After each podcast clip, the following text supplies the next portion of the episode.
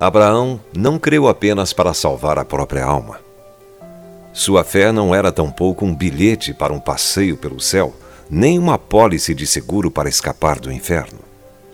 Não sabemos o que ele pensava sobre assuntos como vida após morte.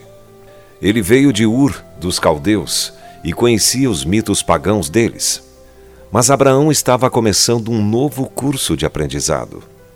Seu tutor era o Senhor. As nações tinham desenvolvido superstições grosseiras e cruéis para si mesmas. Abraão entregou-se a Deus. Prosseguir seu caminho sem Deus não fazia parte de seus pensamentos de vida ou de morte.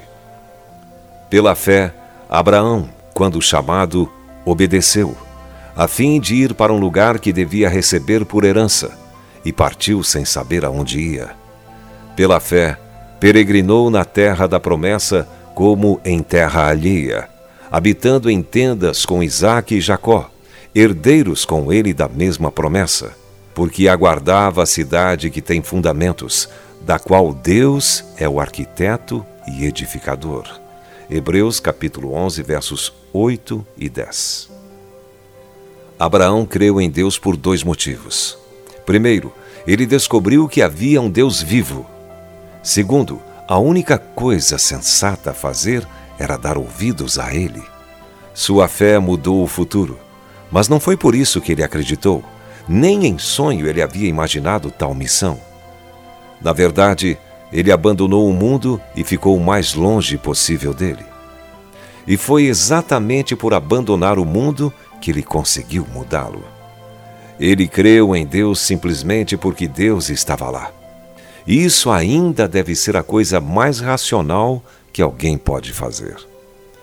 O astronauta Neil Armstrong pisou na Lua em 20 de julho de 1969. Ele disse que seu pequeno passo foi um salto gigantesco para a humanidade. Muito mais importante para a humanidade foi o passo que Abraão deu quando saiu de Ur dos Caldeus. Ele foi o primeiro a caminhar com Deus pela fé.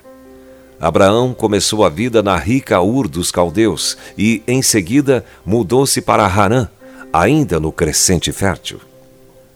Depois disso, ele abriu mão de sua bela moradia Trocou-a por barracas de pele de cabras negras nas agrestes campinas pantanosas do deserto do Negueb.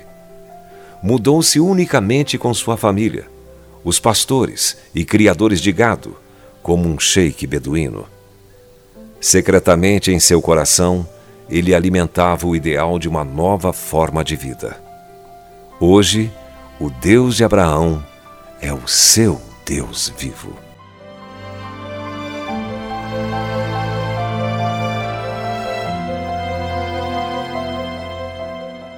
Se você foi abençoado com esta palavra, compartilhe ela com alguém.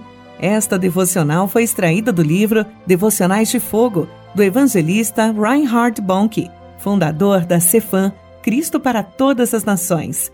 Para conhecer mais sobre a Cefam e seus inúmeros projetos evangelísticos no Brasil e no mundo, basta acessar cfan.org.br